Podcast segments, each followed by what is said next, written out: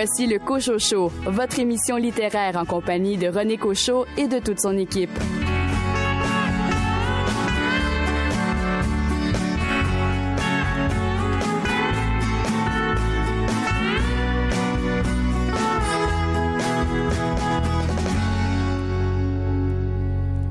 Bien le bonjour tout le monde, ici René Cochot, bien heureux de vous accueillir pour cette émission consacrée à la littérature d'ici.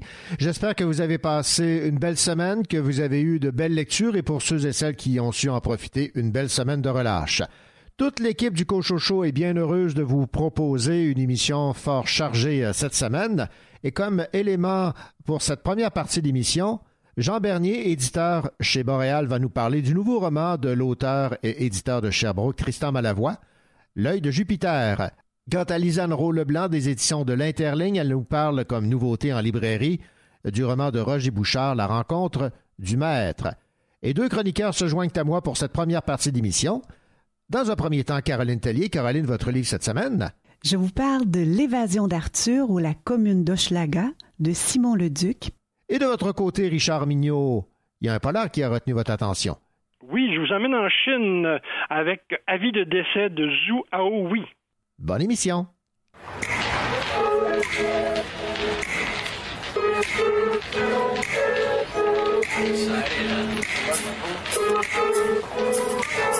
J'ai le sentiment d'avoir vécu mille fois comme si je devais Les jours défilent, je ne compte plus les kilomètres.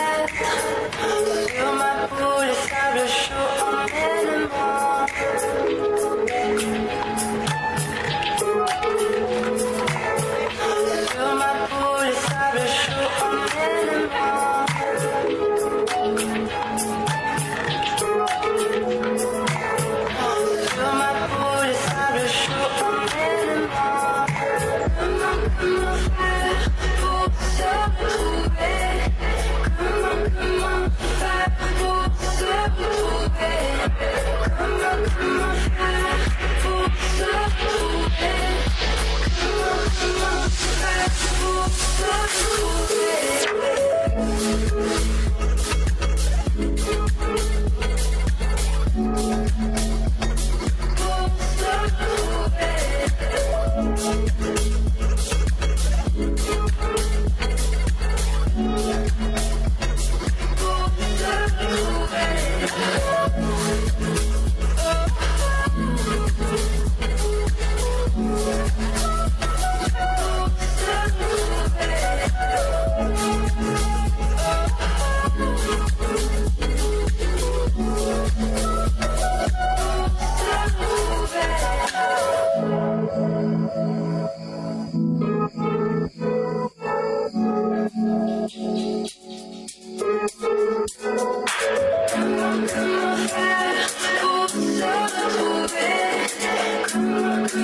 Bye.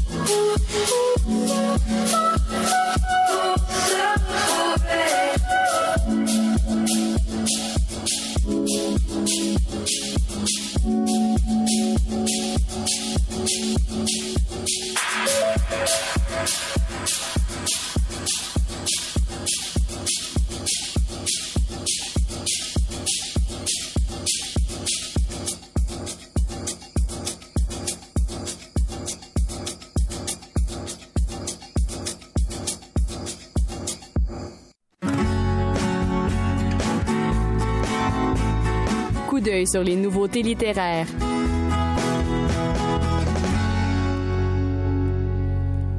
Les nouveautés en librairie sont les suivantes. Trop plein de Martin Talbot aux éditions Stanquet. À l'aube de ses 43 ans, l'âge auquel son père est mort, le narrateur cinéaste décide de se désencombrer de ses souvenirs un par un, ne conservant que ceux qui lui paraissent encore utiles ou pertinents. Nouveauté aux éditions de l'Interligne, signé Roger Bouchard, qui a pour titre La rencontre du maître. On écoute Lisanne Rowe-Leblanc, directrice littéraire, nous parler de ce roman. Oui, c'est un roman, mais un roman particulier dans le sens où c'est un peu dans la veine. Moi, je, le, je peux le, comparer à, à l'alchimiste ou, euh, euh, vous savez, d'autres romans euh, philosophiques là, Mhm. qui vont venir euh, un peu nous nous remettre en question, euh, Ouais, nous habiter essayer de transformer notre regard qu'on pose sur le monde. Et dans ce cas-ci, ça se passe aux États-Unis. C'est l'histoire d'une dame, une ancienne danseuse de ballet qui a un, un énorme manoir et qui a engagé un apprenti pour prendre soin là, du terrain, euh, donc euh, de, de, de, de ses euh, de ses plants de fleurs, de sa, de sa- bref de tout son terrain, mais aussi de de, de ses ruches. Et puis là, elle va, euh, pour aider euh, donc à former cet apprenti-là, elle va faire appel à un vieil apiculteur euh, de la région qui va venir donc au début l'aider, oui, à, faire ses tâches sur le terrain, tout ça, mais qui finalement va lui transmettre des enseignements qui vont beaucoup plus loin en fait, qui sont sur la vie, l'amour, le bonheur, puis qui va l'introduire aussi à la méditation. Donc, vous voyez que c'est ce, ce genre de roman qui. Roger Bouchard parle d'un roman sagesse. Donc, euh, c'est, c'est, c'est, on est ailleurs que disons dans la peau des poètes, mais c'est un, oui, c'est un roman qui promet de nous apporter euh, du bien puis de la beaucoup de réflexion aussi. euh, la rencontre du maître. Lisanne Rowe-Leblanc des éditions de l'Interligne qui nous parlait de ce roman La rencontre du maître de Roger Bouchard. Deux nouveautés policières aux éditions à lire, Chaque seconde de Rick Moffina et La vieille fille et l'enfant de Catherine Sylvestre. La vieille fille et l'enfant est la troisième aventure de Catherine Sylvestre, une commis de bibliothèque un peu trop fouineuse. Comment passer sous silence la nouveauté du euh, romancier et euh, éditeur Tristan Malavoie aux éditions du Boréal? On écoute Jean Bernier, éditeur chez Boréal, nous parler de ce roman L'œil de Jupiter de Tristan Malavoie. L'œil de Jupiter est un roman qui nous amène à la Nouvelle-Orléans. Euh, qui est une ville fascinante, où il y a toutes ces... C'est une ville qui est pleine de mémoire. C'est une ville au monde où la mémoire vit, c'est bien la Nouvelle-Orléans, parce que c'est une histoire très compliquée, fondée par des par de Bienville qui venaient de Longueuil. Ça a été français, c'est passé à l'Espagne, c'est revenu à la France. Il y a la présence africaine qui est très, très importante, et allemande. Et, euh, bien sûr, les Espagnols ont mis leur marque, et jusqu'à temps qu'ils leur donnent aux Français pour qu'ils qu'ils l'ont vendu aux, aux, aux Américains. Donc, c'est une ville unique, et euh, il y a le Vieux Carré, il y a le toujours le fantôme du vaudou de Marie Laveau qui hante les rues du Vieux Carré. Et c'est le, lieu qu'a choisi Tristan Malavoie pour situer son roman. Il y a deux temps dans le roman. C'est l'histoire de Simon, un professeur québécois de, philosophie euh, qui, décide de tout plaquer, euh, de laisser son, sa job. On sent qu'il s'est passé quelque chose dans sa vie, on voit qu'il est pas bien dans sa peau. Donc, il prend un aller simple pour la Nouvelle-Orléans. Et là, il rencontre une femme, Ruth, qui, euh, dont on voit assez vite qu'elle a des choses aussi dans son passé qui sont très lourdes. Et, il y a, une, histoire qui va se nouer entre les deux, une histoire d'amour ou de sexe en tout cas, et également euh, cette, cette façon qu'ils vont avoir tous les deux de replonger dans leur passé. C'est vraiment tout à fait dans l'ambiance de la Nouvelle-Orléans, avec la chaleur euh, écrasante, avec ce- cette, cette folie très très particulière qui appartient à ce lieu. Et en parallèle à cette trame contemporaine, il y a un roman historique euh, qui se passe à la fin du 19e siècle, qui est l'histoire d'Acadiens qui euh, avaient, après le grand dérangement, s'étaient retrouvés à Saint-Domingue, qui est maintenant Haïti, et qui ont dû fuir au moment de la révolte des esclaves et qui, euh, c'est un peu des boat people déjà avant la lettre, et qui sont retrouvés, une, une jeune femme et ses deux frères à la Nouvelle-Orléans, qui doivent refaire leur vie complètement.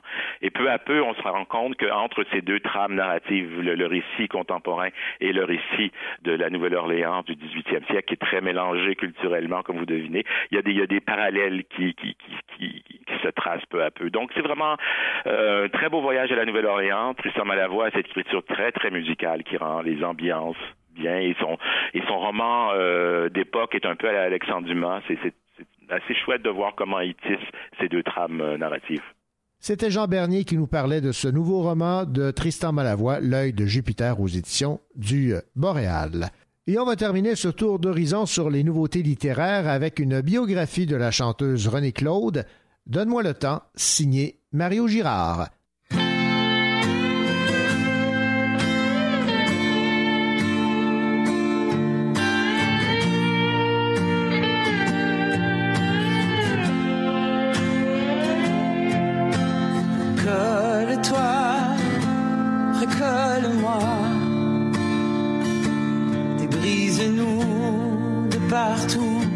Débrise-nous de partout.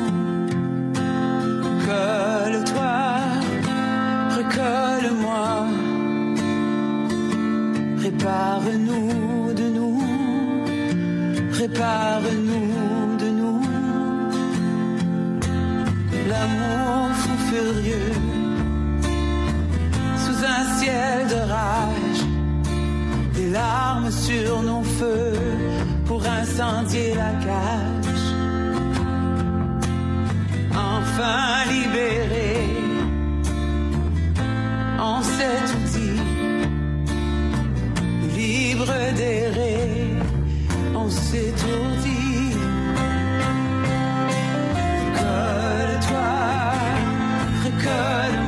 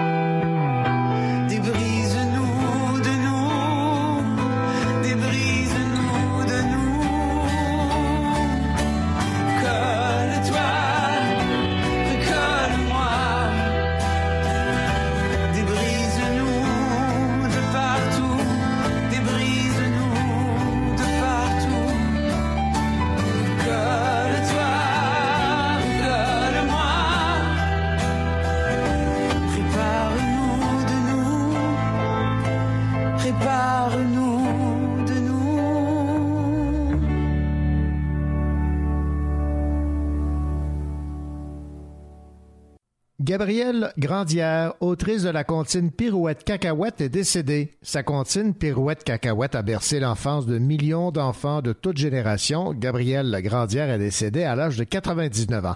C'était au début des années 1950. À l'époque, la jeune femme, une trentaine d'années, était institutrice à Alençon. Pendant que ses élèves ne sont pas là, elle griffonne sur un coin de table en dix minutes les paroles et la musique qui lui viennent en tête. Elle en avait un peu marre, en fait, dit-elle, des comptines de l'époque. C'est alors qu'elle écrit ces couplets que ses élèves ont tout de suite repris en boucle. Pirouette, cacahuète. Ben, faisons-nous plaisir et réécoutons ce classique des comptines. Pirouette, cacahuète.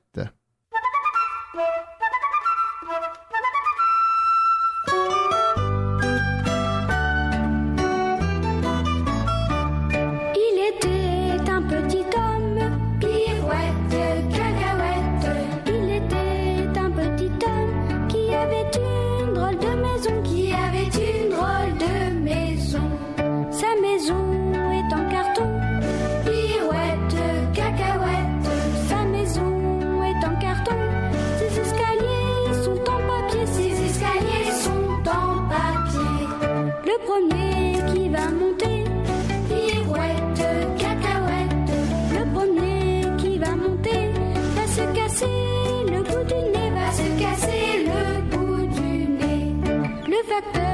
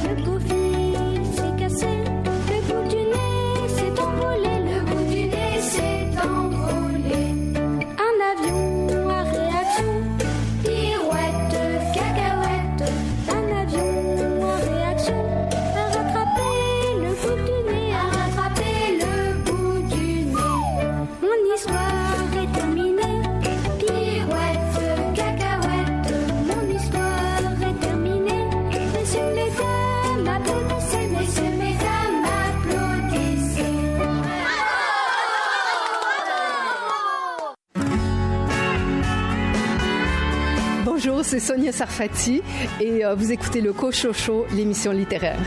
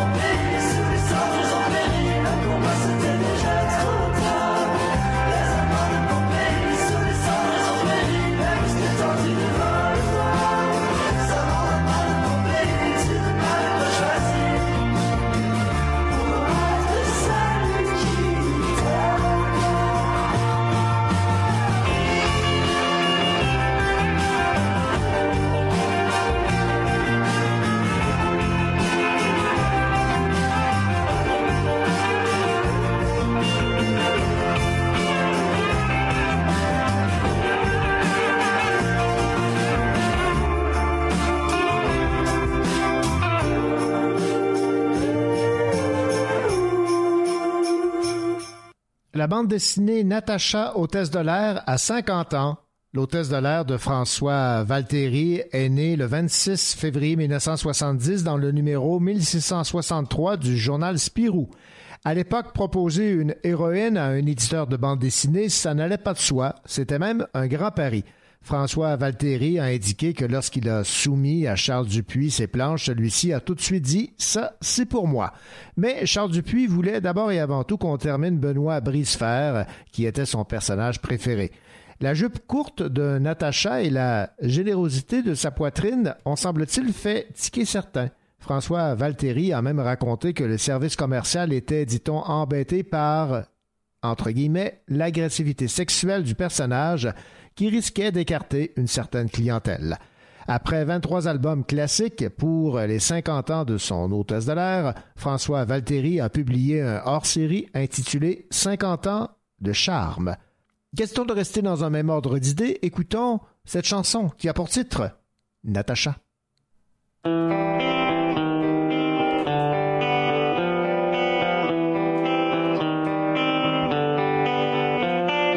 Non, je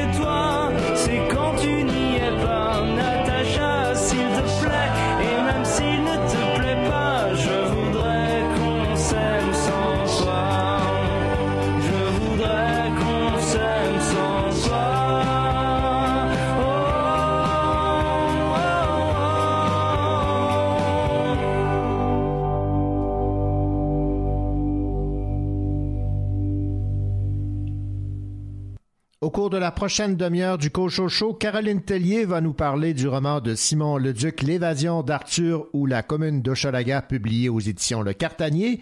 Et Richard Mignot nous amène en Chine avec un roman qui a pour titre Avis de décès.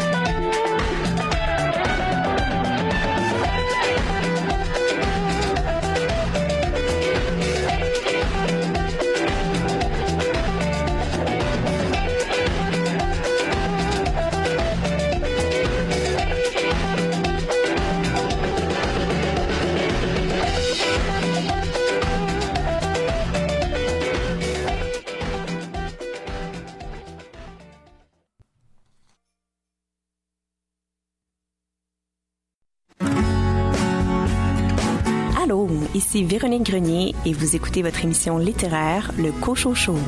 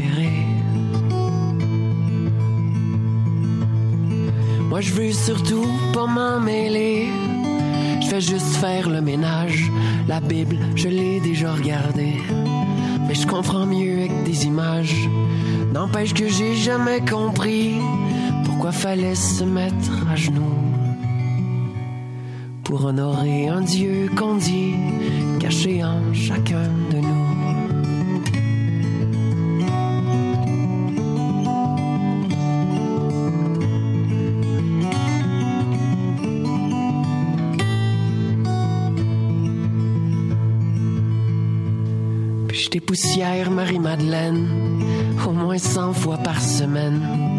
On dirait qu'on s'est reconnu, même si je sais bien que c'est qu'une statue.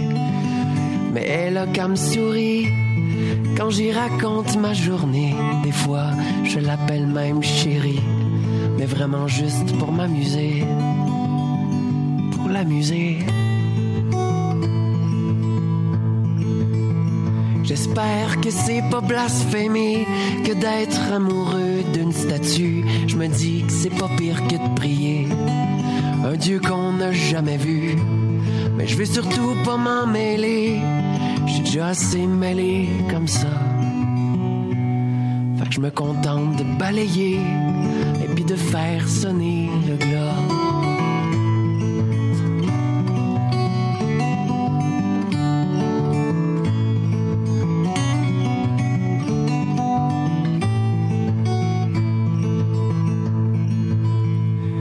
Va faire 33 ans demain. Je fais le ménage de la cathédrale. Le monsieur m'a tendu la main. Puis sa carte en lettres capitales. Ça a l'air qu'ils vendent l'église bientôt. Coudon Dieu, as-tu fait faillite? Pour qu'on transforme en condo des trésors comme la basilique. Et ses répliques. Qui voulais pas m'en mêler, demain ils vont mettre à l'encan les bancs, les lustres en or plaqué. Puis mon amour depuis 30 ans, moi qui jamais commis de péché, ça s'arrête aujourd'hui, hélas. Même si je connais le sort réservé aux petits bandits comme Barabbas. Saint-Pierre aura beau me juger, me faire la peau de l'autre côté. Cette nuit, je reviens avec mon camion, puis je ramène ma blonde à la maison.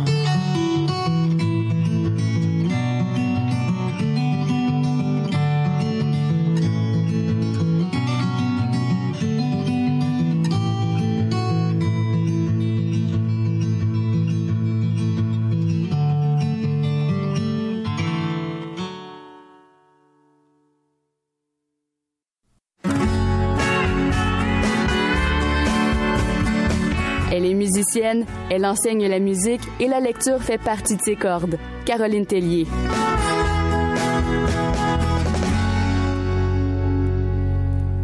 Caroline Tellier, vous allez nous parler d'un livre cette semaine aux éditions Le Cartanier de Simon Leduc. Ça a pour titre L'évasion d'Arthur ou la commune d'Ocholaga. Est-ce que vous me disiez, c'est que ça vous a fait beaucoup rire? Et déjà en partant, là, vous allez m'expliquer, il y a deux titres là-dedans. Il y a L'évasion d'Arthur ou la commune de Chalaga.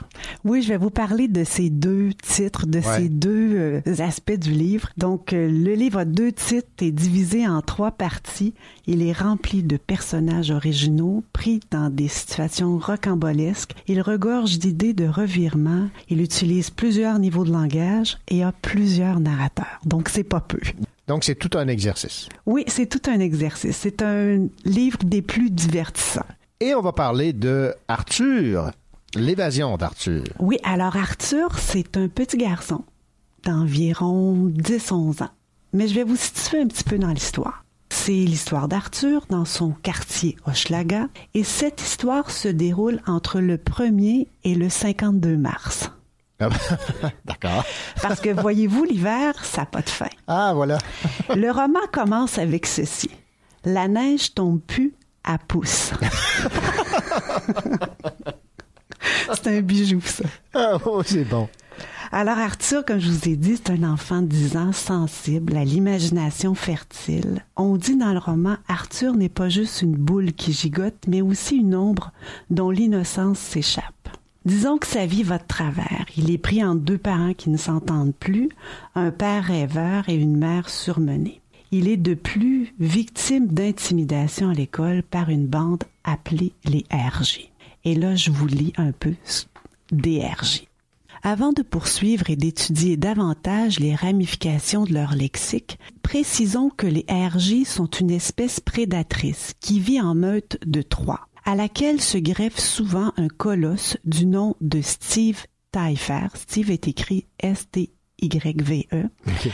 Mammifère analphabète de bientôt 14 ans, dont l'espérance de vie dépasse à peine 30 années. Et tous les quatre s'accordent pour mettre un S à gueule quand il précède de péter. C'est quoi ça, un biveux? demande Rich Junior. Ben, tu sais bien, Criff, un biveux. La bibite avec des grandes palettes puis une grosse queue, lui répond Roméo Jean-Baptiste.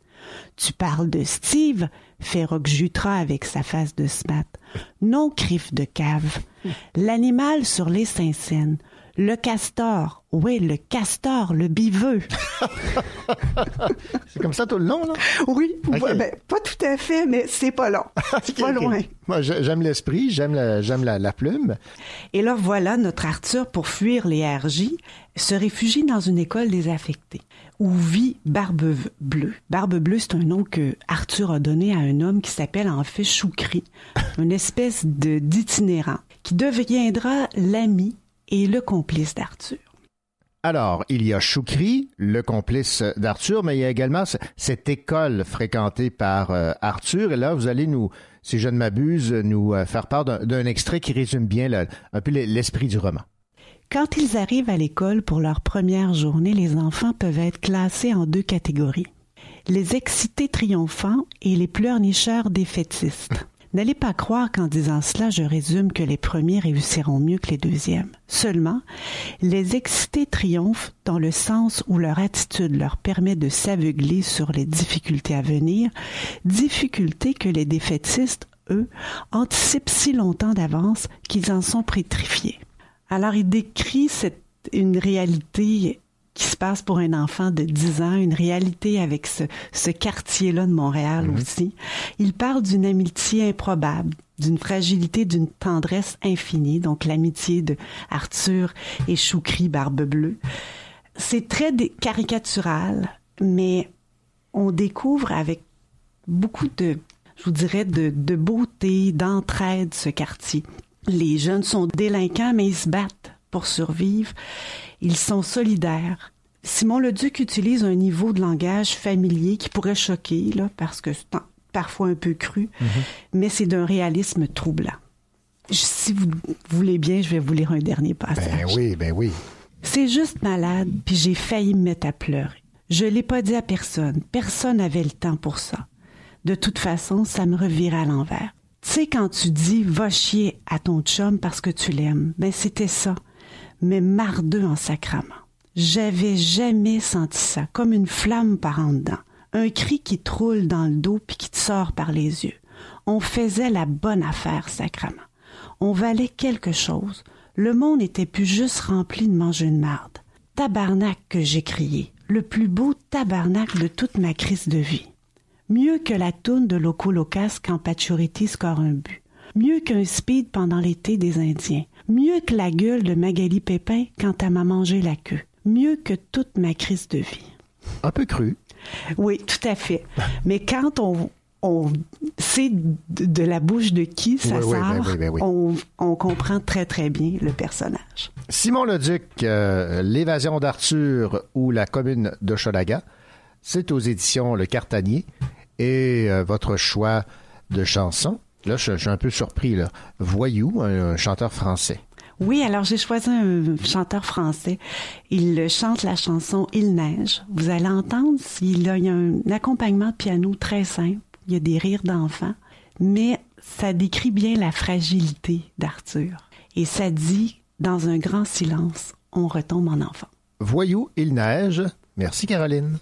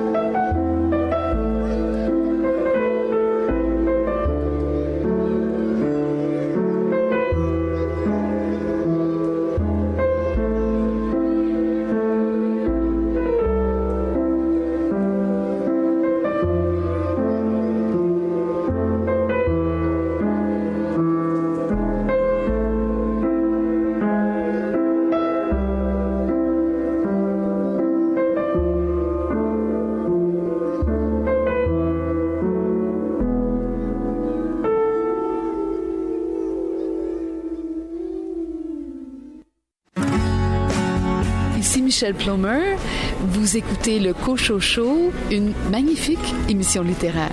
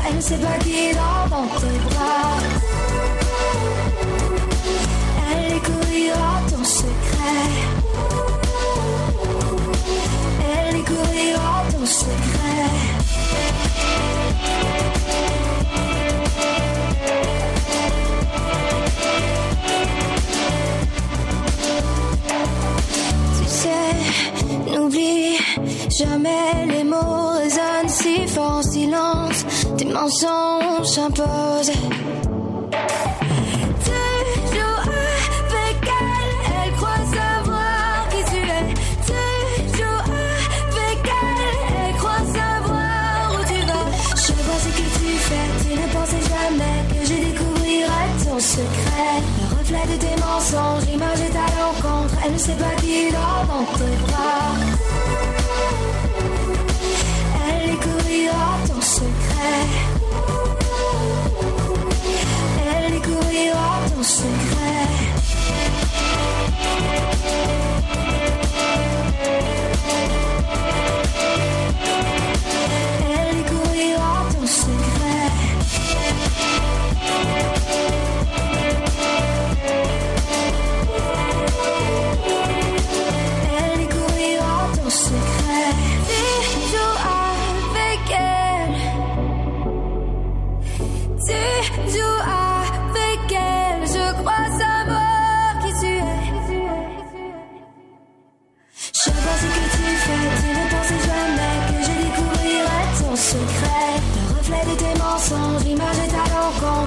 l'encontre. Elle ne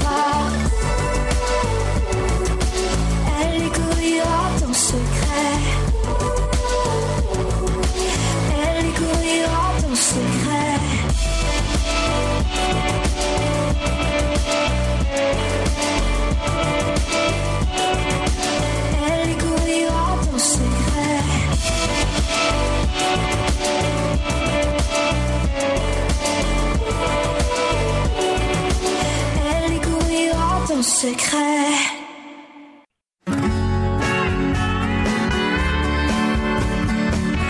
Le crime ne paie pas, mais il plaît à Richard Mignot.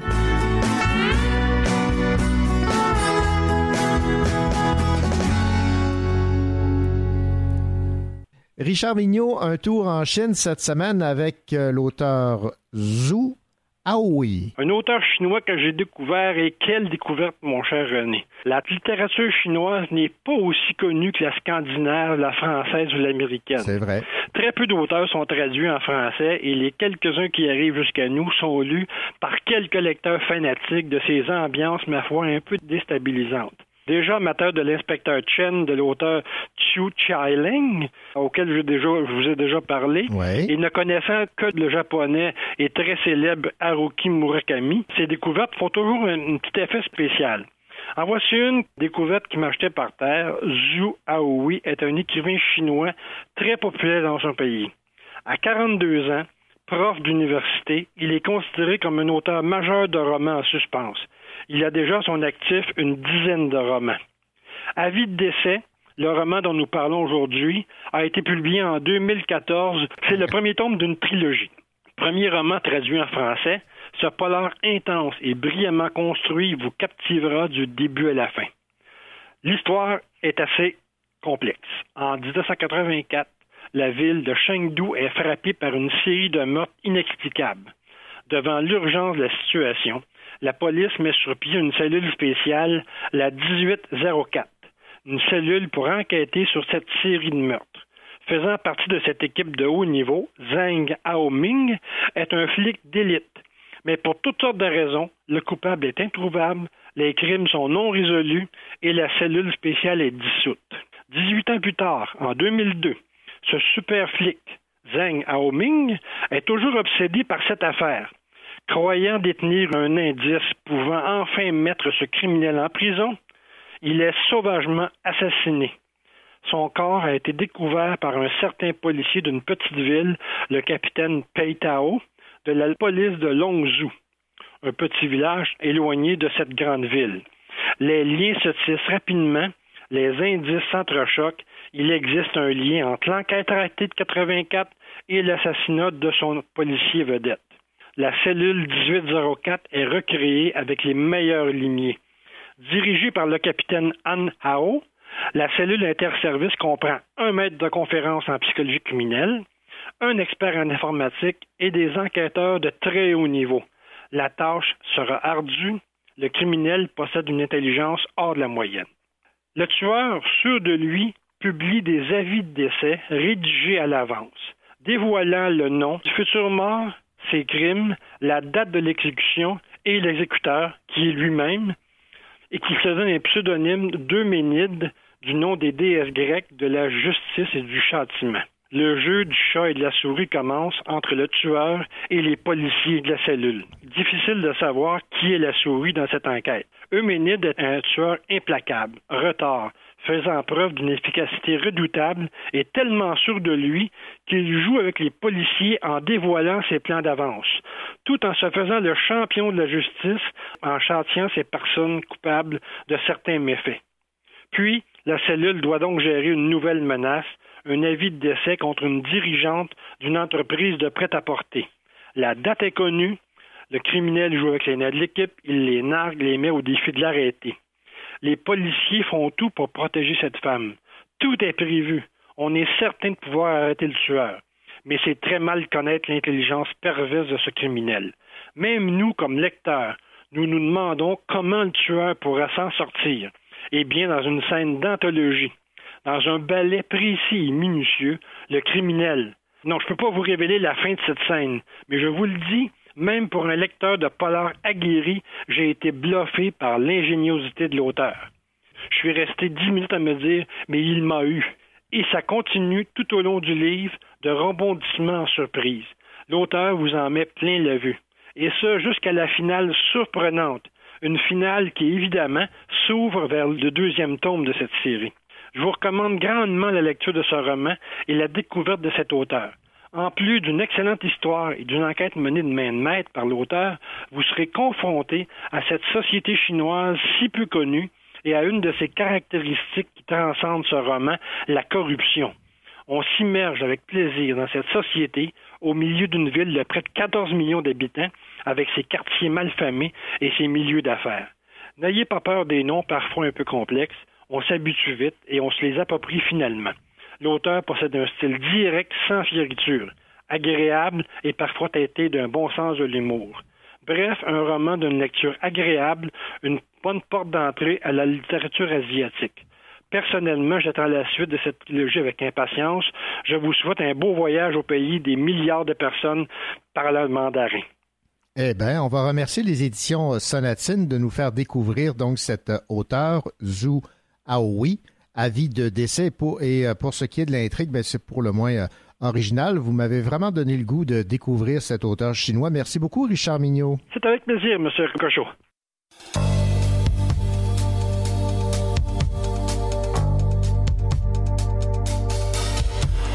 Marche avec moi, j'ai tant de choses à te dire. Je sais, il fait bien froid, mais tu as ton cachemire. Laisse la nuit comme elle est, elle saura nous attendre. C'est maintenant ou jamais. J'ai un secret qui me hante. C'est maintenant ou jamais.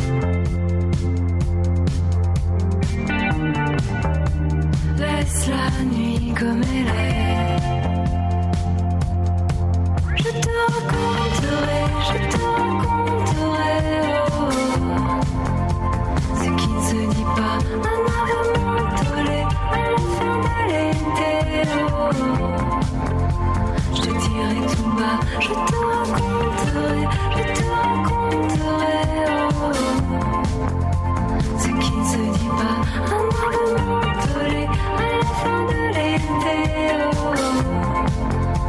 je te dirai tout bas,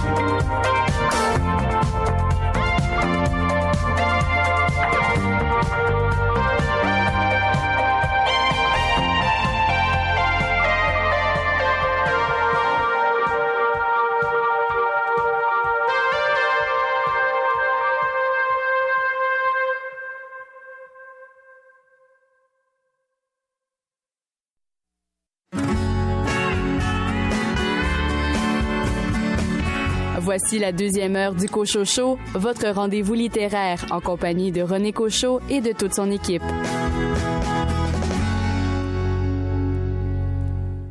Au programme de cette deuxième partie d'émission, les coups de cœur des libraires indépendants du mois de mars, un coup d'œil sur les finalistes des prix BDIS Cosa avec entre autres la critique du libraire et spécialiste en bande dessinée David Lessard-Gagnon à propos du projet Chiatsung de Brigitte Archambault. Et pour m'accompagner, deux chroniqueuses, à commencer par une nouvelle venue qui va nous parler de littérature pour les adolescents et les adolescentes. Il s'agit de l'auteur jeunesse Rachel Graveline que nous accueillons avec grande joie. Et Rachel, euh, pour commencer, pour casser la glace à titre de collaboratrice à l'émission, quel est votre choix de roman? Alors, mon livre cette semaine, c'est Nosophobia de Mathieu Fortin, publié chez Bayard Jeunesse. Et de votre côté, Daniel Paré, quel livre a retenu votre attention? René, je vous parle cette semaine du livre Le Patron de Hugo Meunier. Bonne deuxième heure.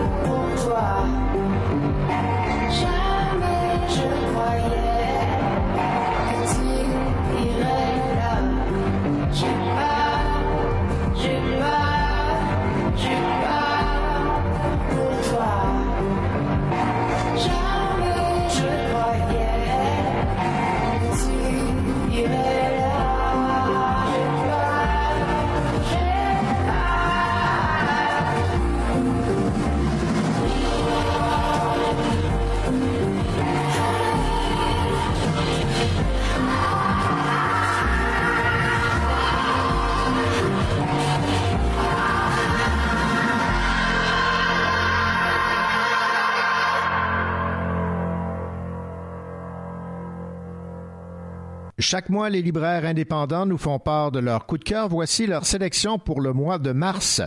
Le choix de Gabriel Guérin de la librairie Pantoute à Québec s'est porté sur Payer la terre de Joe Sacco aux éditions Futuropolis.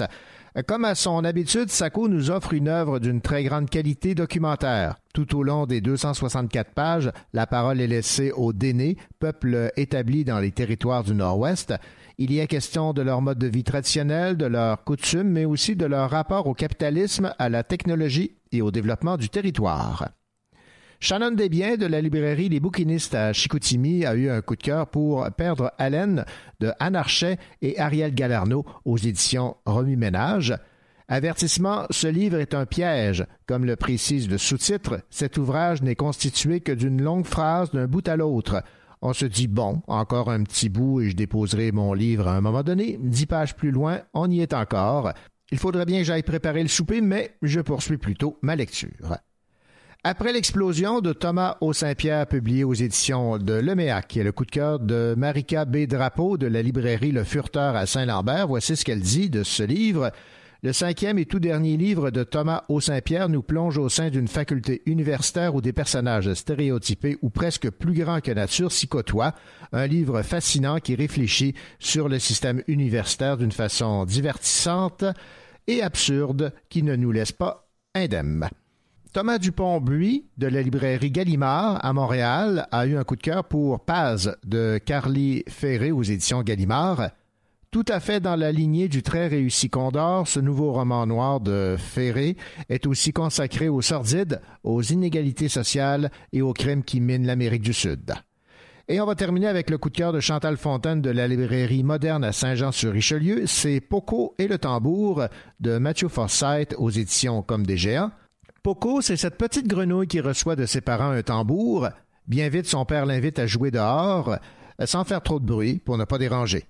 Dans cet album aux teintes chaudes et au décor enchanteur, aux pleines pages magnifiques et aux textes évocateurs, Matthew Forsyth brille par son talent pour offrir des histoires où tout devient possible. Voilà donc pour les coups de cœur des libraires indépendants pour le mois de mars.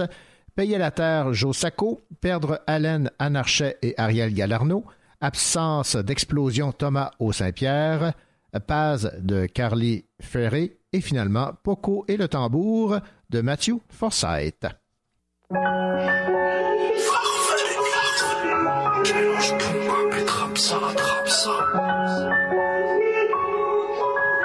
Je mélange bap et trap ça, la trap ça. Aïe aïe aïe.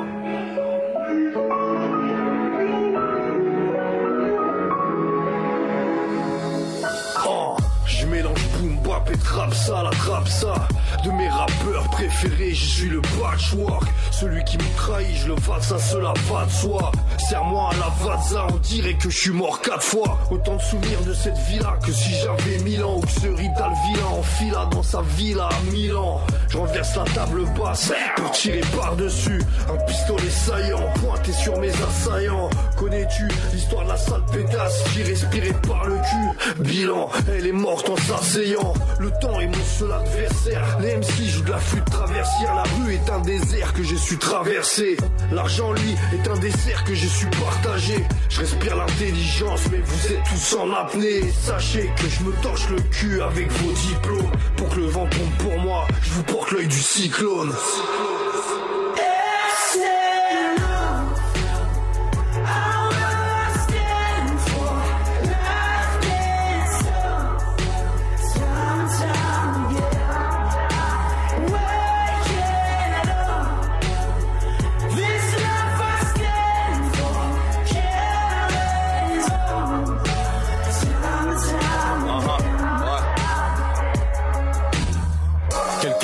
Silence entre Paris et Milan. On repense à notre triste enfance, on s'endort en souriant. Souvenir inoubliable, ce soir je fais le bilan. Je recomptais les liasses et je reservais les clients. Le sang-froid comme le climat, dans mon pays c'est l'hiver. Désolé pour demain, mais surtout désolé pour hier. De finir six pieds sous terre, de faire des moves de pillage. C'est si facile de tout perdre, ici y a pas de miracle. Vitre teinte et quelques barils dans un 4x4 noir. J'ai juste envie de leur faire c'est la même chose à chaque fois. Sur le chemin du quartier, je marche vers l'abattoir. Je suis le Québec et le cauchemar nord-américain. Je suis un monstre caché dans le corps d'un musicien. Faut la moule, l'argent n'est jamais tombé du ciel. Malheureusement, ton fils n'est pas devenu astrophysicien. J'aurai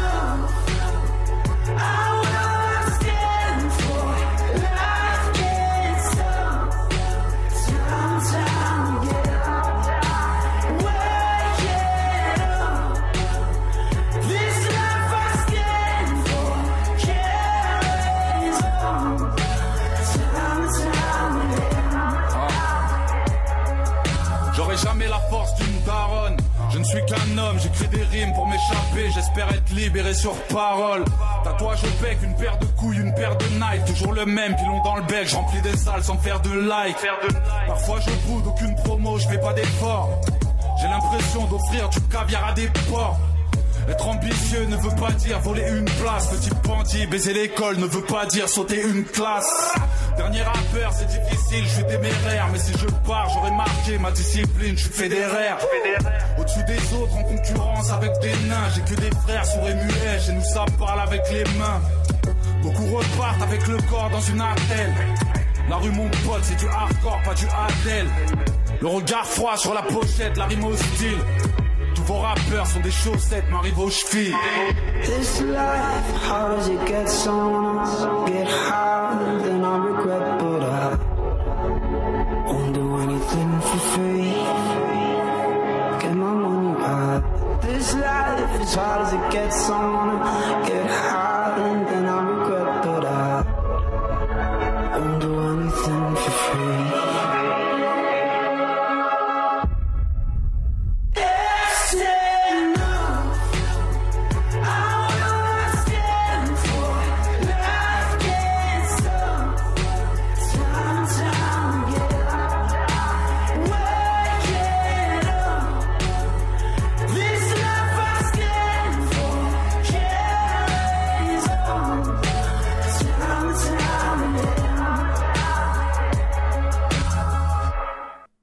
En 1947, le livre La peste, un grand classique de l'écrivain Albert Camus, suscite un fort regain d'intérêt en France et en Italie, les deux pays européens les plus touchés par l'épidémie de coronavirus.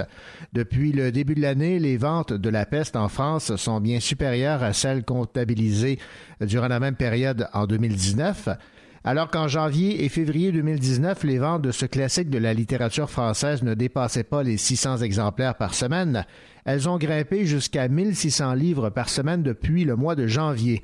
En Italie aussi, la peste fait l'objet d'un engouement. Les ventes ont triplé sur la plateforme de commerce en ligne IBS. En un mois, le roman est passé de la 71e à la troisième place du classement.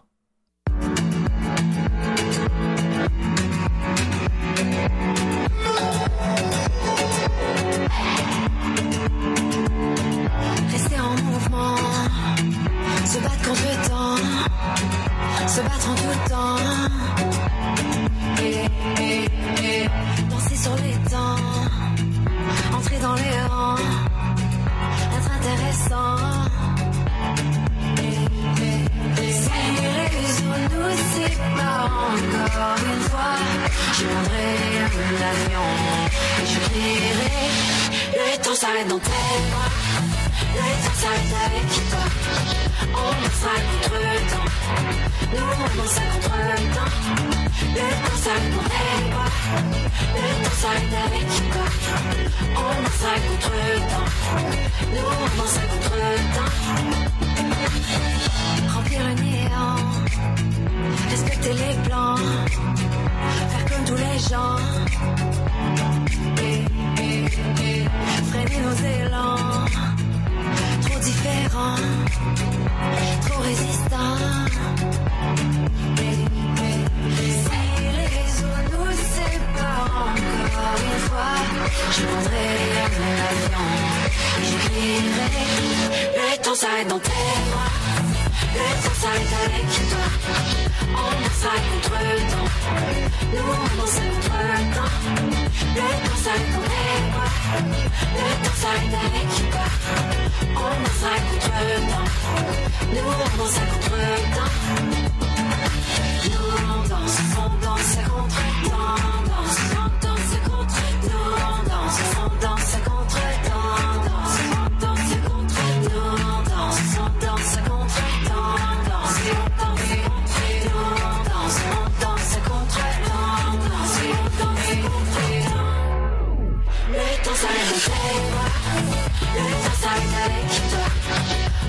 Dansera contre le temps, nous on danse contre le temps. Le temps s'arrête tes bras, le temps s'arrête avec toi. On dansera contre le temps, danse le temps. Ton corps me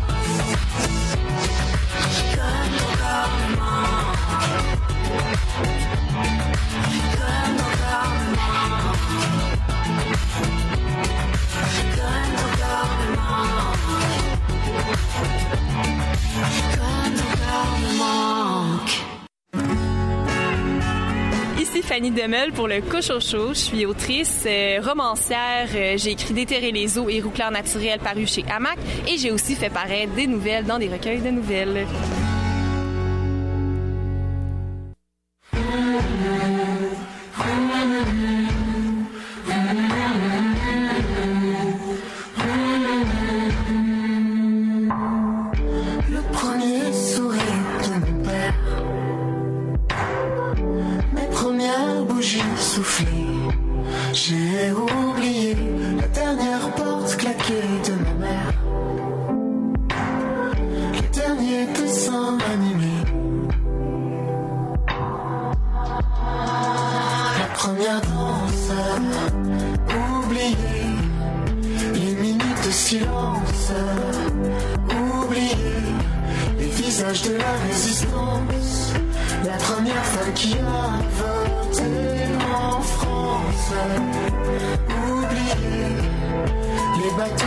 Fortune,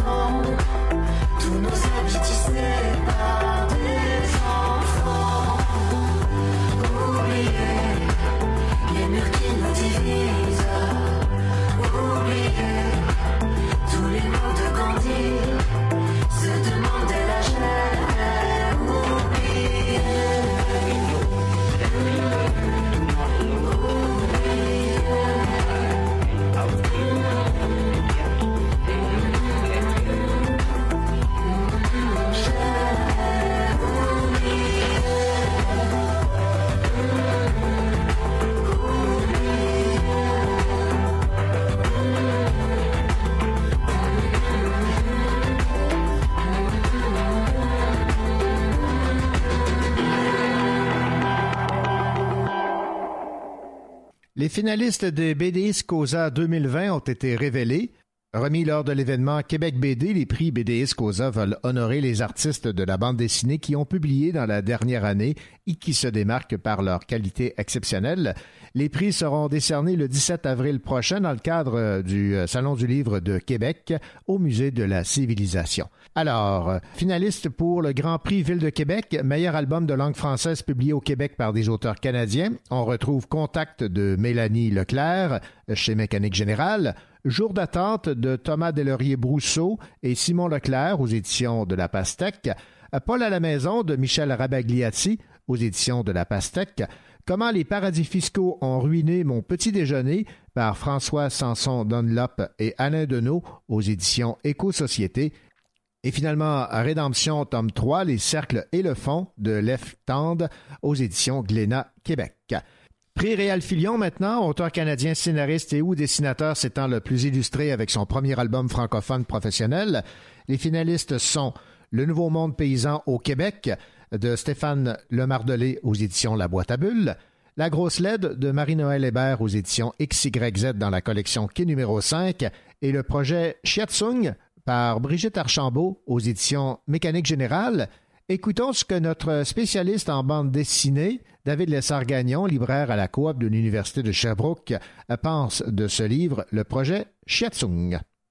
Brigitte Archambault, c'est son premier, euh, sa première bande dessinée euh, publiée au style graphique très particulier. On se retrouve avec euh, un personnage féminin qui vit dans une maison assez vide, qui vit seul dans une maison peu meublée. Cette maison est est ceinte par un grand mur de briques. Donc, il y a une cour arrière, il y a même une piscine creusée. Voilà, ça semble être le luxe, mais cette maison est complètement isolée hein, de quatre murs immenses, infranchissables. Et ce personnage-là vit tout seul et euh, vit tout seul depuis toujours. Le plus loin qu'elle peut se rappeler, elle était un enfant, puis à un moment donné, elle a comme pris conscience qu'elle était dans cette maison, puis qu'elle vivait en fait dans ses, excr- dans ses excréments, puis tu sais, de, se nourrissait, là, je sais pas trop comment, comme elle pouvait. D'accord. Et euh, bon, la conscience émergent, elle se met à communiquer avec Shiatsung. Shiatsung est un programme in- informatique, on pourrait dire une intelligence artificielle, qui est incarnée dans cette maison par un écran, tout simplement, un écran interactif, hein, comme on pourrait, comme on le voit aujourd'hui, ça existe. Là. Euh, et donc, quand, euh, quand elle a des questions, euh, quand elle a faim, euh, quand elle veut se divertir, elle le demande à Shiatsung et euh, elle est exaucée. Donc, euh, si elle veut manger de la pizza, ben, elle demande de la pizza. Puis, quelques minutes plus tard, par une trappe arrive de la pizza. Elle veut se divertir, ben, la télé s'allume. Puis là, voilà Tom et Jerry ou aller savoir quoi, quel dessin animé ou quelle émission drôle. elle va pouvoir écouter. Euh, Shiatsung s'occupe aussi de, son éducation. Donc, hein, il est temps, ma chère, de faire de la trigonométrie.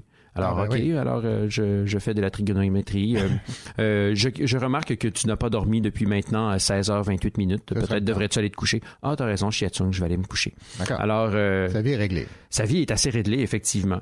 Mais euh, un humain étant ce qu'il est, euh, on est, on est des créatures curieuses, on est des créatures qui aspirent hein, à, à, à plus grand euh, que nous, puis à comprendre, puis tout ça. Fait que cette, cette jeune fille n'y échappe pas et euh, pose souvent des questions à Shiatsung par rapport à ça. Suis-je seul dans l'univers? Y a-t-il d'autres êtres humains? Pourquoi suis-je ici? Mhm. Euh, combien de temps, de?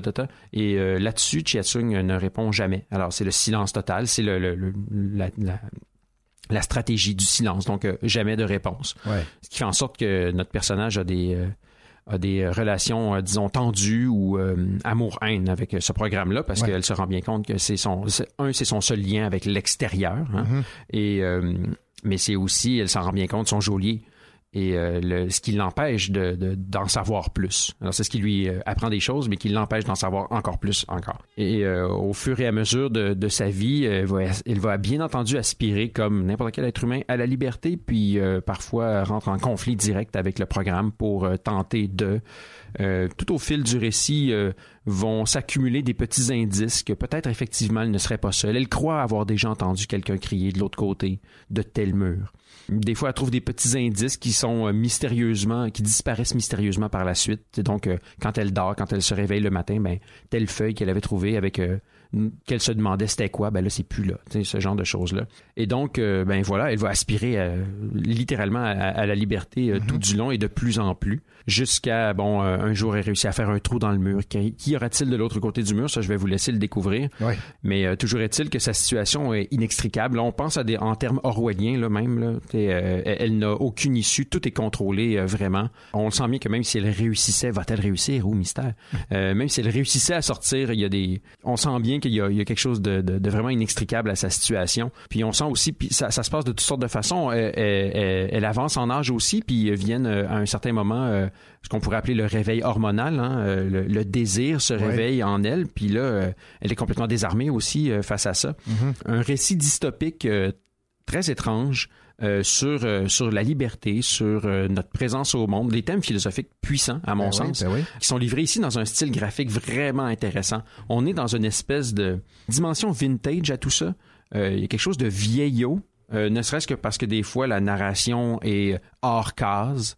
Comme dans les premières bandes dessinées où on avait un dessin puis un texte en dessous, Ouais, ouais, bien ouais. séparé. Mhm.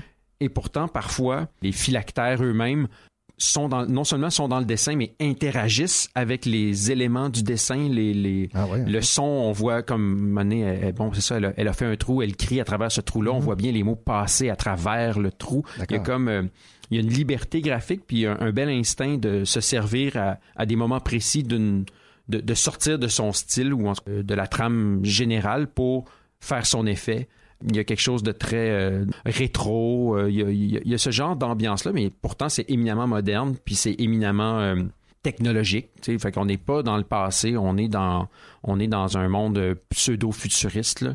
On sent bien qu'il y a une expérience derrière tout ça, mais qui sont ces expérimentateurs? Euh, pourquoi font-ils cela? Euh, c'est des questions que je laisse en suspens et que je vous invite, euh, je vous invite à aller chercher la réponse parce qu'il y a vous allez pas souvent lire des choses comme ça cette année ou même dans les prochaines années. C'est vraiment quelque chose d'assez d'assez unique.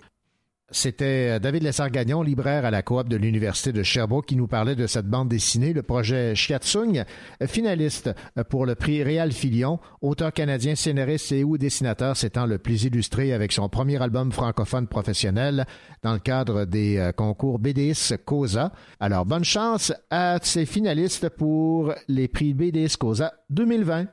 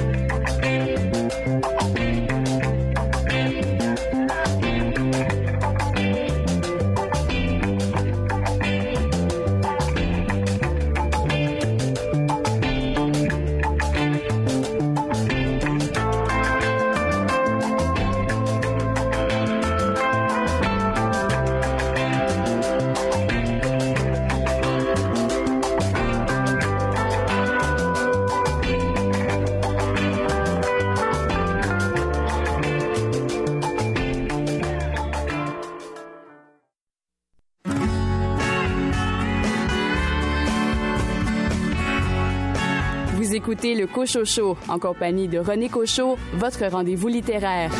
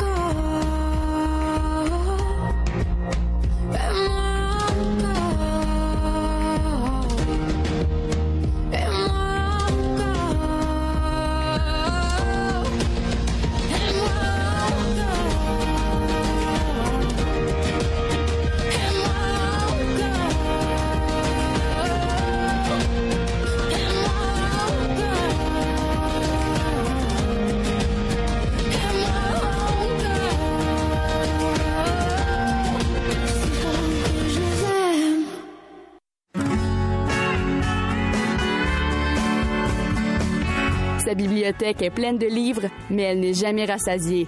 C'est pourquoi elle a ajouté ce livre.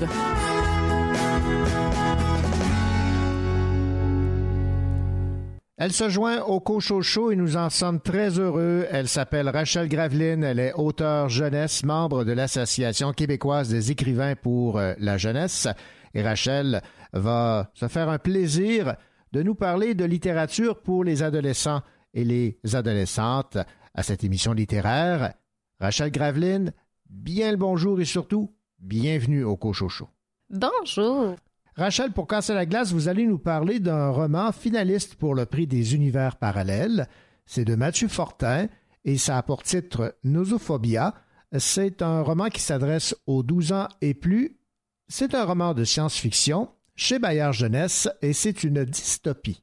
Oui, c'est une dystopie parce qu'on parle vraiment d'une projection euh, de la société dans un univers où il y aurait euh, un désordre au niveau de la société. Donc, si on se concentre ici sur nosophobia, eh bien, on parle d'une société qui s'est refermée sur elle-même dans le but d'enrayer l'empeste. En fait, l'empeste, c'est, vraiment une maladie qui a été créée en laboratoire puis qui a été envoyée dans la société pour euh, nuire. Et évidemment, ça a causé une épidémie grave. Et depuis, la société s'est refermée sur elle-même afin d'enrayer la maladie. Mais euh, elle s'est tellement refermée sur elle-même que il y a vraiment eu la création de cette société qui est Nosophobia, qui s'est développée et qui quotidiennement va tester les citoyens dans le but de vraiment détecter toute défaillance. Et à partir du moment qu'une défaillance est détectée, le citoyen de Nosophobia va être envoyé dans la dézone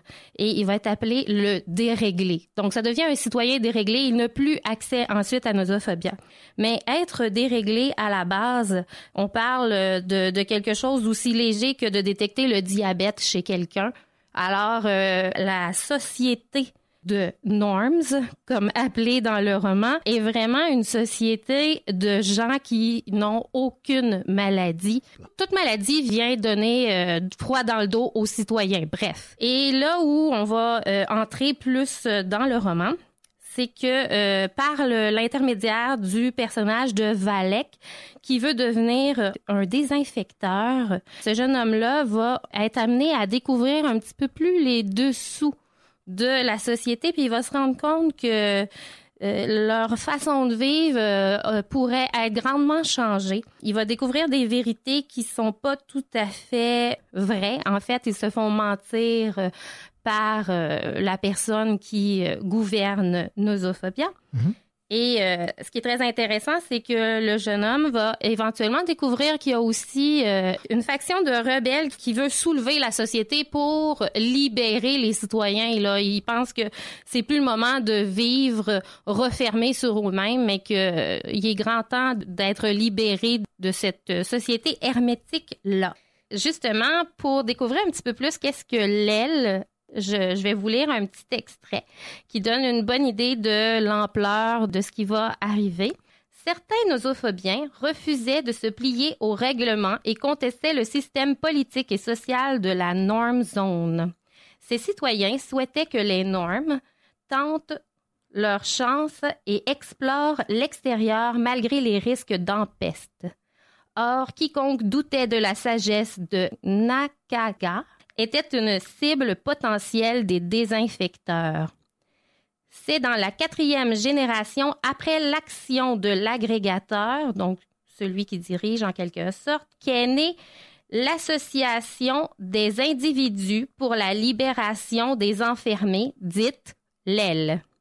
Et les premiers contestataires croyaient que le temps était venu de préparer notre sortie de nosophobia après une centaine d'années d'isolement.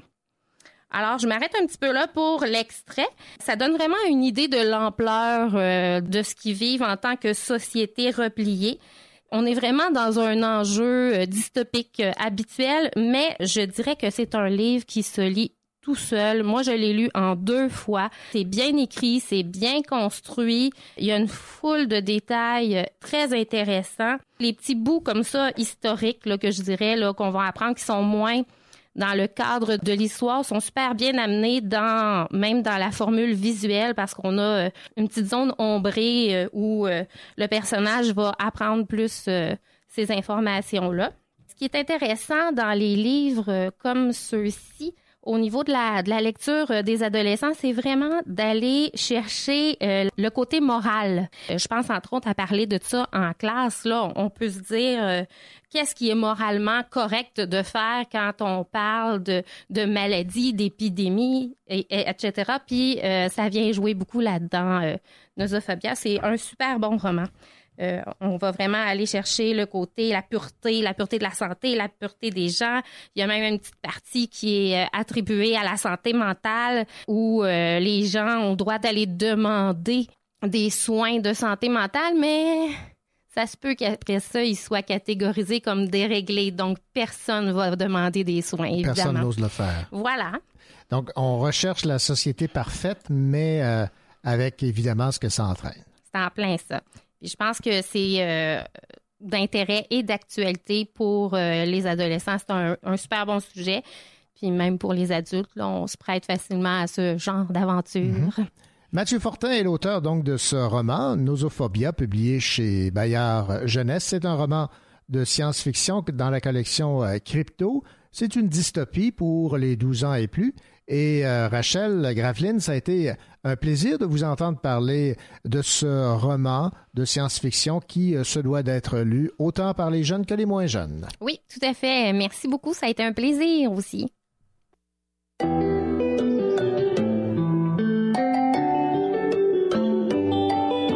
Tête à demi penchée,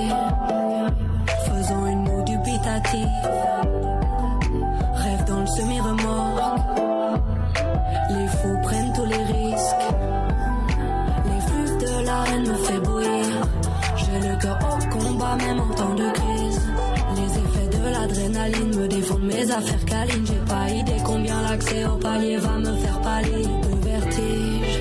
Mais ce soir, je veux me délecter hilar de cet élan qui ne s'arrête plus, les vertiges. Donc ce soir, je veux me délecter hilar de cet élan qui ne s'arrête plus. À l'horizontale, je te propose qu'on à l'horizontale. On pourrait peut-être à l'horizontale, puis on verra si à l'horizontale. À l'horizontale, je te propose qu'on à l'horizontale. On pourrait peut-être à l'horizontale, puis on verra si à l'horizontale. J'aime ta tête appuyée sur ma clavicule, légèrement tournée vers ma nuque pour que mes yeux te bousculent. Ta bouche coule parfois jusqu'au bout de mon menton et m'embrasse très tendrement. Avec toi, j'ai tout mon temps, les bras m'en tombent, mais tour, je ne dis rien car ça me va bien d'être fascicule pour savoir comment m'a donné à cette sainte donation de nos corps entremêlés. Faudrait-il faire attention à l'horizontale? Je te propose qu'on à l'horizontale. On pourrait peut-être à l'horizontale, puis on verra si à l'horizontale.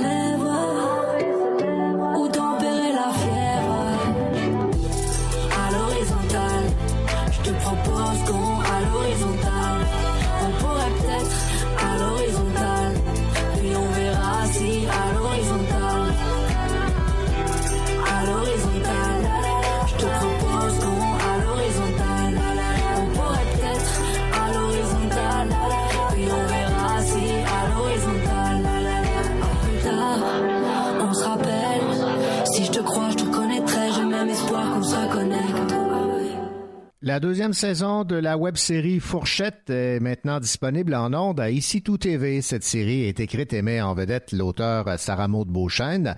Dans cette nouvelle série, Sarah, une jeune auteure de 26 ans, prend la décision de mettre fin à sa relation avec Samuel après plusieurs années de vie commune, malgré leur amour encore bouillant. À travers l'écriture d'un roman qui raconte leur fougueuse romance, Sarah, en quête d'amour-propre, tente de se remettre de cette rupture provoquée par les excès de Samuel tout en tentant d'assumer et de célébrer sa nouvelle solitude. On écoute la bande-annonce de cette web-série Fourchette signée l'auteur Sarah Maud Beauchesne. Depuis qu'on est petite, on se fait dire qu'on devient une femme à un moment bien précis sans qu'on puisse vraiment le choisir nous-mêmes. On est une femme quand on a nos règles pour la première fois, quand on achète notre première boîte de tampons comme si on venait de pogner un coup de vie au niveau de la bobette. Mais je suis pas mal sûre que moi, je viens juste, juste de me transformer en vraie femme. Parce que je m'aime, enfin. Ses yeux sont de printemps qui me font sourire et ça me fait rire. Ses joues sont des torrents, les miennes si blêmes, mais encore. pense même pas, marié jusqu'au cou. Son cœur est une fête, le mien ne veut plus en sortir. Elle est la plus belle saison La plus belle saison de ma vie. C'est un tourbillon. Parce que c'est du vide ce que tu vis avec lui. Mais tu sais rien! À notre amitié. On n'est pas des amis. Pas mon premier vol, arrête les bandes de jaloux. C'est la plus belle saison de ma vie. La plus belle saison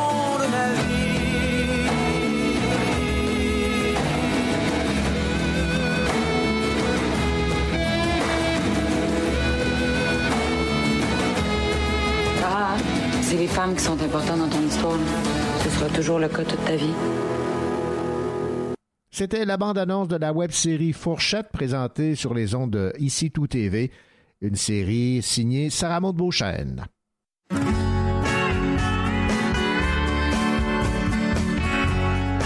Vous écoutez le Cochocho en compagnie de René Cochot, votre rendez-vous littéraire.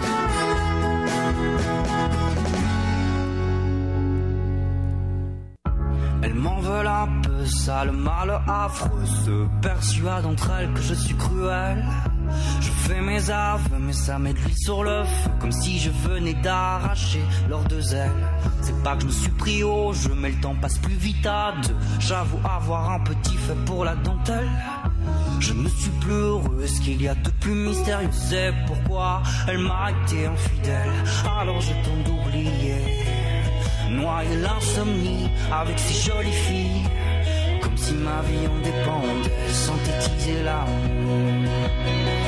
Ce n'est qu'un détour, j'entends le grognement des reines. Dans mon dôme de peine, inévitable poème qui pense que l'on règne. Je prends la fille, je prends les rênes. Quel agréable phénomène. La vie est une fête foraine. Et j'en ferai mon aubaine. Je m'envole un peu. N'assumons pas le fait d'être un criminel. Au fond des yeux, illusion d'amoureux. Le plus précieux, je l'ai déjà perdu, c'était elle. Alors je vis dans le passé. Je me nourris des vestiges qui me donnent le vertige. Ça m'en fout de gommer ses traits. Toujours. J'entends le grognement des reines dans mon dôme de peine. Inévitable bohème qui pense que l'on règne. Je prends la fille, je prends les rênes. Quel agréable phénomène. La vie est une fête foraine. Et j'en ferai mon aubaine. J'entends le grognement des reines. Dans mon dôme de peine. Inévitable bohème. Qui pense que l'on règne. Je prends la fille, je prends les rênes. Quel agréable phénomène. La vie est une fête foraine. Et j'en ferai mon aubaine. J'entends le grognement des reines.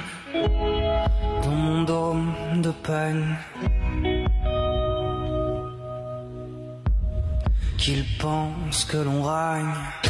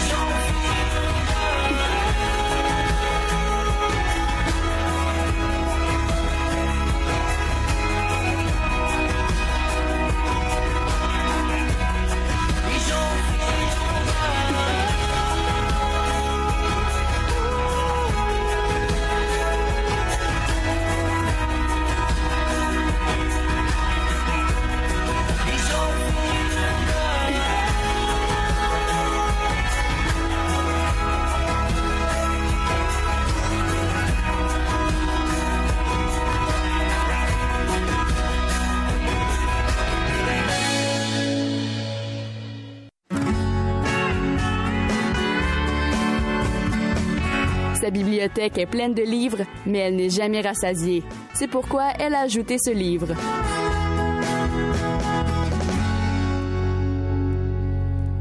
Daniel Paré, on en a tous un, à l'exception peut-être des travailleurs autonomes. Et Je j'en parle- suis. Et je- vous en êtes, effectivement. vous êtes votre propre patron. Oui. Et dans ce cas-ci, Hugo Meunier qui a écrit Le Patron, c'est son, son premier roman, mais euh, il est spécialisé en journalisme d'immersion. Il a été journaliste à la presse pendant une dizaine d'années, puis directeur production contenu numérique chez euh, Québécois Média. Et actuellement, il est reporter chez Urbania. Alors, on est situé sur euh, l'auteur maintenant. Parlons un peu de cette première incursion dans le monde du roman, Oui. Le Patron. Et euh, je débuterai en vous lisant le résumé. Oui, d'accord. Et je vous explique euh, pourquoi après. Mhm. Donc, le résumé euh, va comme suit. Le succès sourit enfin au patron, 40 ans, fraîchement nommé à la tête d'un média numérique en plein essor. ce père de famille hétéronormatif caucasien et marié, a tout pour réussir, trois petits points, dans les années 80. Malheureusement pour lui, ses employés sont presque tous nés au tournant du millénaire. Mais qui diable sont ces gens qui réclament des toilettes non genrées? qui dirige vraiment cette salle de nouvelles et pourquoi de violents incidents inexplicables frappent-ils soudainement des représentants de la génération X? C'est un choc de génération, pas dire ça ainsi. Oui, ce résumé-là, il met le personnage principal en scène, mais donc, donc le patron. Mais malheureusement ou heureusement euh, pour vos auditeurs, René, je, je ne peux pas vous en raconter beaucoup plus à propos de l'histoire. Parce que si je le faisais, je gâcherais assurément quelque chose. Vous seriez, vous seriez une divulgacheuse. Oui, voilà. Donc, on commence à lire, on trouve ça étrange, mais c'est toujours drôle. Il est vraiment drôle, ce gars-là, faut le dire.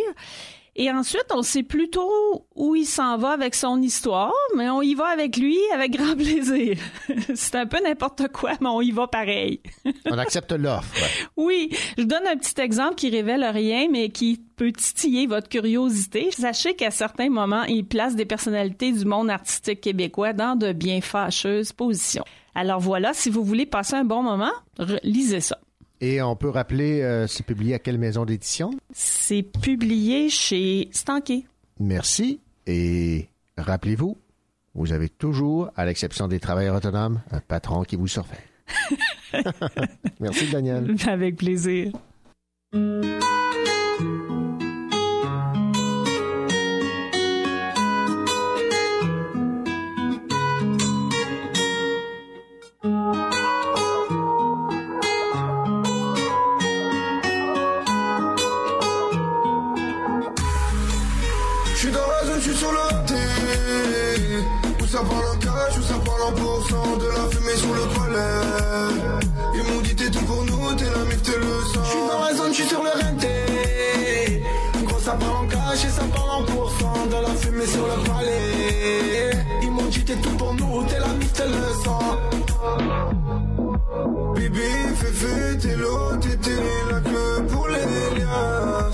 Gucci, LV, Kenzo, donne des perdu un poteau, il est parti là-haut. Tu regardes les étoiles en criant adios.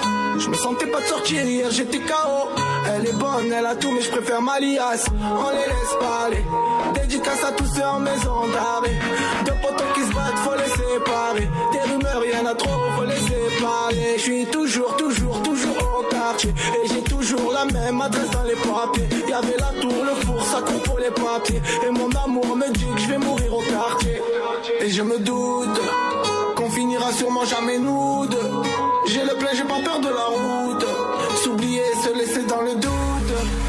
Je suis dans la zone, je suis sur le T. Où ça parle en cash, où ça parle en. De la fumée sur le palais. Ils m'ont dit t'es tout pour nous, t'es la mif, t'es le sang. Je suis dans la zone, je suis sur le renté. Gros, ça parle en pourcent. De la fumée sur le palais. Ils m'ont dit t'es tout pour nous, t'es la mif, t'es le sang. Bibi, Féfé, t'es l'eau, t'étais la queue pour les liasses. Gucci, LV, Kenzo, j'suis à Marbella, donne des basses. Elle m'a dit tu fais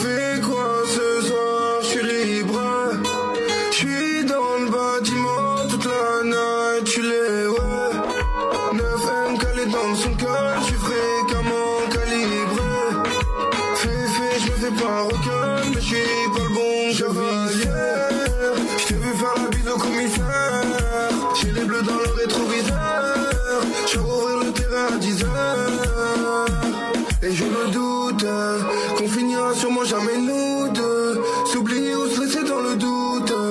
J'ai le plan, j'ai pas peur de la route. J'suis dans la zone, j'suis sur le T. Où ça parle en cash, ça parle en. De la fumée sur le palais. Ils m'ont dit t'es tout pour nous, t'es la mif, t'es le sang. J'suis dans la zone, j'suis sur le renté. Gros, ça parle en et ça parle en pourcent. De la fumée sur le palais. Ils m'ont dit t'es tout pour nous, t'es la mif, t'es le sang. Bibi, Féfé, l'eau, t'étais la queue pour les liasses. Gucci, LV, Kenzo, j'suis à Marbella, donne des basses.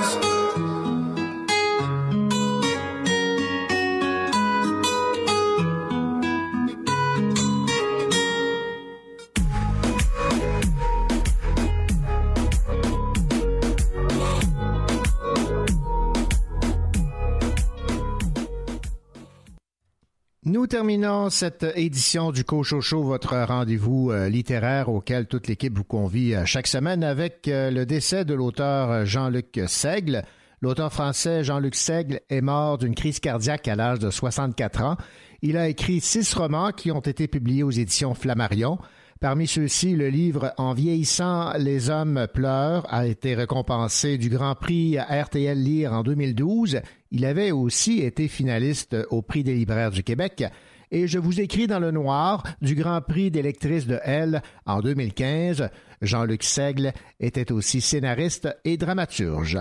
Nous espérons que vous avez apprécié l'écoute de cette émission axée sur la littérature. Je vous rappelle également que le Cojo Show est disponible en balado, donc vous pouvez l'écouter en tout temps. Et on vous convie déjà pour la semaine prochaine avec d'autres entrevues et d'autres chroniques. Allez, bonne semaine et surtout, n'oubliez pas, bonne lecture.